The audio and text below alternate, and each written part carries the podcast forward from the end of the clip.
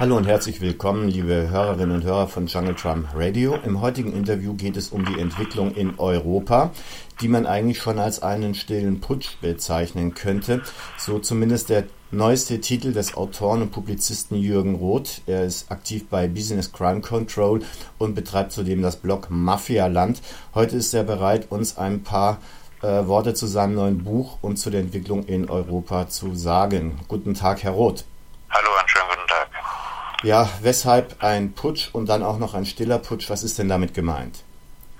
Naja, wir gehen ja oder assoziieren mit Putsch ja prinzipiell, da kommen die Militärs, die Soldeska, besetzt das Parlament und äh, stürzt die Regierung mit militärischer Gewalt.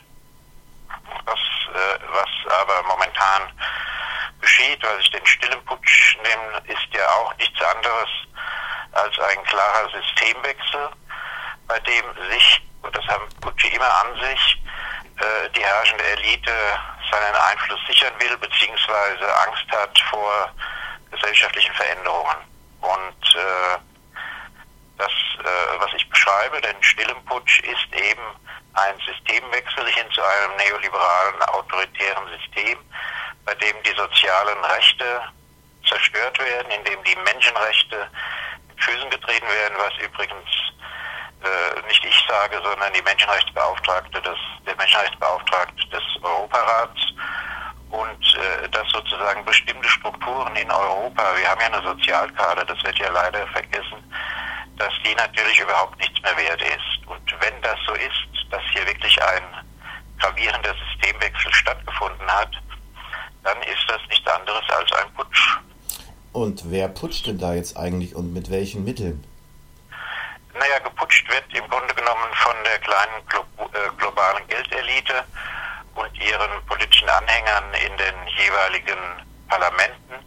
Also man muss sich das nicht so vorstellen, dass da jetzt, äh, was weiß ich, ein fünfköpfiges, fünfköpfiger Rat zusammenkommt, sondern es geht im Prinzip darum, dass die Arbeitnehmerrechte in Europa, die ja nun wirklich zementiert sind im Grunde genommen in der Sozialcharta, dass die in allen, zumindest in den südeuropäischen Ländern, ausgehebelt werden, dass äh, das Konsequenzen hat für die Menschen, und zwar für die Mehrheit der Menschen. Äh, ein Putsch, der übrigens ja schon tausend Menschenleben gekostet hat, dadurch, dass die Gesundheitsversorgung nicht mehr ist, durch die hohe Kindersterblichkeit, dass die Patienten nicht mehr behandelt werden, weil sie einfach kein Geld mehr haben, die hohe Selbstmordrate und so weiter und so fort. All das wird so ein bisschen nicht wahrgenommen. Und das, was sich als die, ja, sagen wir mal, die herrschende äh, kleine Elite bezeichnet, das sind mehr oder weniger bekannte Banker, das sind Top-Industrielle, das sind Finanzmanager, die eben ihr eigenes Interesse schützen wollen. Da kann man sagen, naja gut, sie wollen natürlich ihre, äh, ihre Profite und äh, ihren Reich, ihre Reichtümer, die sie sich angesammelt haben, schützen aber es widerspricht natürlich der demokratischen Legitimation. Im Grunde genommen war es ja bereits ein Putsch, als wir diese EU-Kommissare vor die Nase gesetzt bekommen haben, weil die ja nie gewählt wurden und jetzt haben sie sogar noch eine Stufe draufgesetzt. Jetzt gibt es das sogenannte Trilog oder den Trilog. Damit werden Wahlen doch jetzt eigentlich komplett zur Farce. Nein, die Wahlen werden nicht so, äh, werden die Europawahlen sicher nicht zur Phase, weil unter Umständen durch, ich glaube zwar nicht, aber hin, wir haben ja mal das Prinzip Hoffnung, dass es schon eine Verschiebung gibt äh, bei den Wahlen, dass sozusagen diese Sozialqualität äh, auch der unserer Verfassung, dass die bewahrt bleibt. Äh, klar ist, äh, sowohl die Troika äh, wie die EU-Kommissare oder Kommissarinnen äh, sind nicht von uns gewählt. Aber ich würde es trotzdem äh, nicht als Putsch bezeichnen, weil es ja unter Umständen äh, ja auch so sein kann, dass sie äh, bestimmte Interessen auch von der Geldelite äh, versuchen, äh, ein bisschen wegzudrücken. Also ich würde da nicht jeden äh, EU-Kommissar jetzt als neoliberal, aber er wird von den Regierungen gewählt. Das sind die konservativen Regierungen in aller Regel. Und die konservativen Regierungen in Europa haben natürlich nur ein Ziel, dieses neoliberale Ordnungssystem hier flächendeckend zu implementieren. Hm. Also wenn man sich mal den Verlauf dieser Bankenkrise genau anschaut, dann mm, wird man doch nachdenklich. Ich will das mal kurz aufzählen. Zuerst verdienen die Banken mit hochriskanten Spekulationen viele, viele Milliarden. Eben weil es hochriskante Spekulationen sind, geht es dann irgendwann schief. Und der Staat belastet jetzt seine Bürger mit Milliarden an Schulden, mit denen er die Banken retten muss. So, oder mit Milliarden Geldern, mit denen die Banken gerettet werden. Die Banken zahlen dazu keinen äh, einzigen Cent.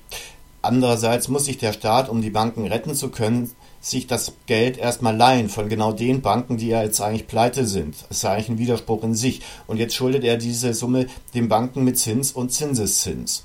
Außerdem werden jetzt mittels Rettungsschirm weitere Steuermilliarden an Banken ausgegeben, damit diese ihre Anleger befriedigen können, zum Beispiel in Griechenland geschehen.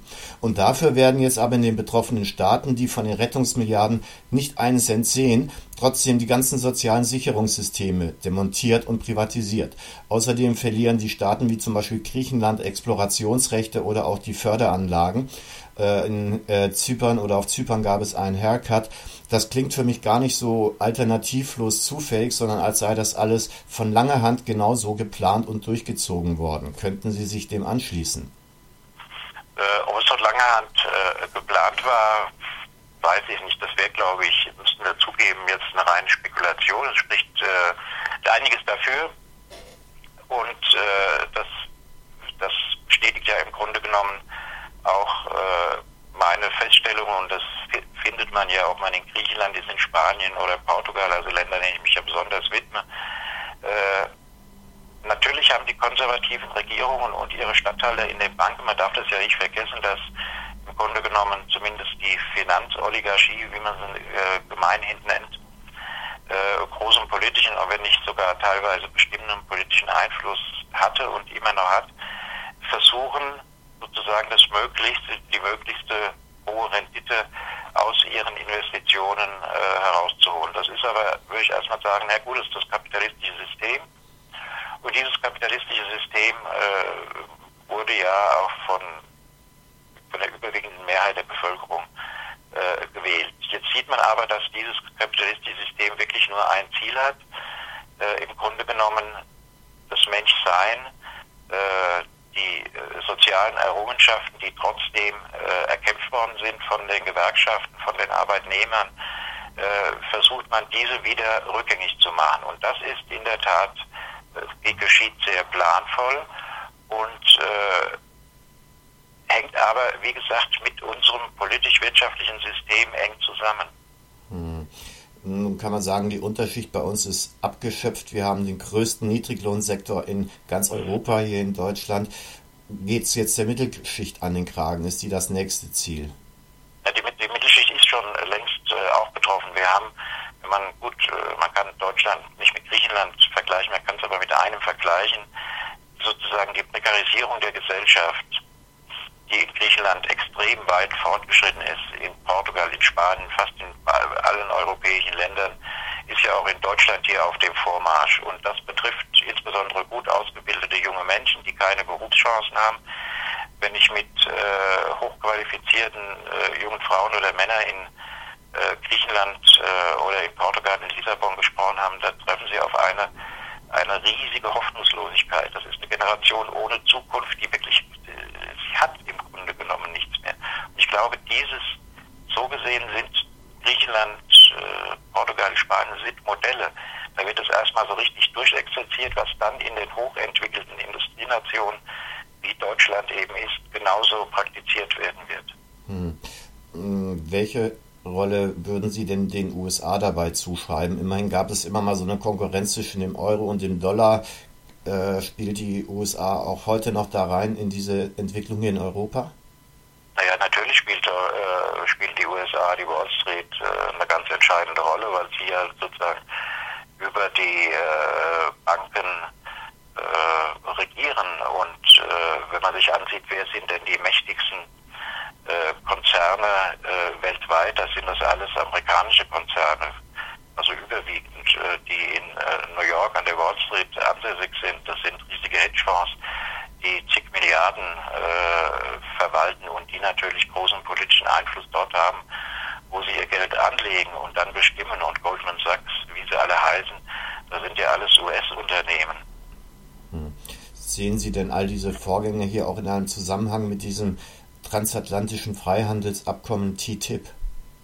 Ja, das ist sicher die, die nächste Stufe oder der Versuch, äh, weiter sozusagen hier polit also wirtschaftlichen Einfluss zu nehmen und die noch bestehenden Sicherungssysteme, beispielsweise beim Verbraucherschutz, die natürlich auszuheben, damit äh, das US-Kapital äh, oder sagen wir mal die US-Unternehmen, die großen Konzerne hier ihre Markt weiter ausbauen können. Und das wird natürlich unterstützt von, äh, von der konservativen Elite hier in, in Europa, beziehungsweise auch in Berlin. Also ich sehe da bisher von Ausnahmen abgesehen nicht so großen Widerstand.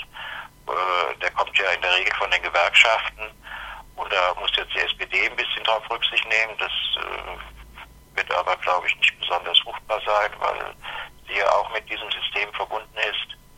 Also äh, das hängt davon ab, wie viele Menschen auf die Straße gehen, sich das nicht gefallen lassen, dass öffentlich wird.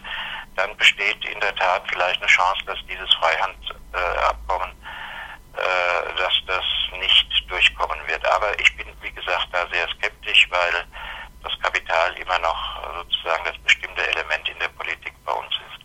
Ja. Wenn dieses Demokratiesterben oder das Bürgerrechtesterben in diesem Tempo weitergeht, was schätzen Sie, wo stehen wir dann in 15 bis 20 Jahren? Ich sehe das für die junge Generation, wird das eine Katastrophe sein. Es wird keine sozialen Sicherungssysteme äh, mehr geben und äh, das, was man klassischerweise unter diese Vokabel Ausbeutung subsumiert, äh, wird weiter zunehmen. Der Einfluss des Staates mit Staatsunternehmen äh, oder Städtchenunternehmen wird abnehmen, weil alles privatisiert werden wird. Und das kommt ja wirklich, wieder nur bestimmten Personen äh, bzw. Konzernen zugute. Also äh, es ist eher eine trübe Perspektive und äh, was sicher hinzukommen wird, dass die Rechten, die Rechtspopulisten, die Rechtsradikalen äh, hier in Europa weiter großen Zulauf bekommen wird, weil die linke Alternative einfach nicht vorhanden ist. Ja, zuerst stirbt der Markt und dann die Demokratie, heißt es ja nicht umsonst. Ähm, Herr Roth, erstmal vielen Dank für dieses Interview. Ich würde Ihnen gerne aber noch, wie es bei uns Usus ist, ein Schlusswort erteilen. Vielleicht habe ich irgendwas nicht gefragt, was Sie gerne noch gesagt hätten. Es ist, äh, ich glaube, man sollte das Buch lesen und dann äh, ist es viel besser, als dass ich jetzt da irgendeine Samen daher schiebe. Ich sage einfach, es ist wirklich eine traurige Situation, dass, wenn man sieht, in Griechenland, in Madrid, äh, in Lissabon gehen Hunderttausende auf die Straße und wehren sich gegen dieses System. Und äh, hier, wir hier in Deutschland schlafen weiter unseren friedlichen Schlaf und äh, erkennen noch nicht mal ansatzweise, dass das, was dort geschieht, auch hier uns äh, treffen wird, früher oder später. Also die Schläfrigkeit der Deutschen und die ist schon beunruhigend. Ja.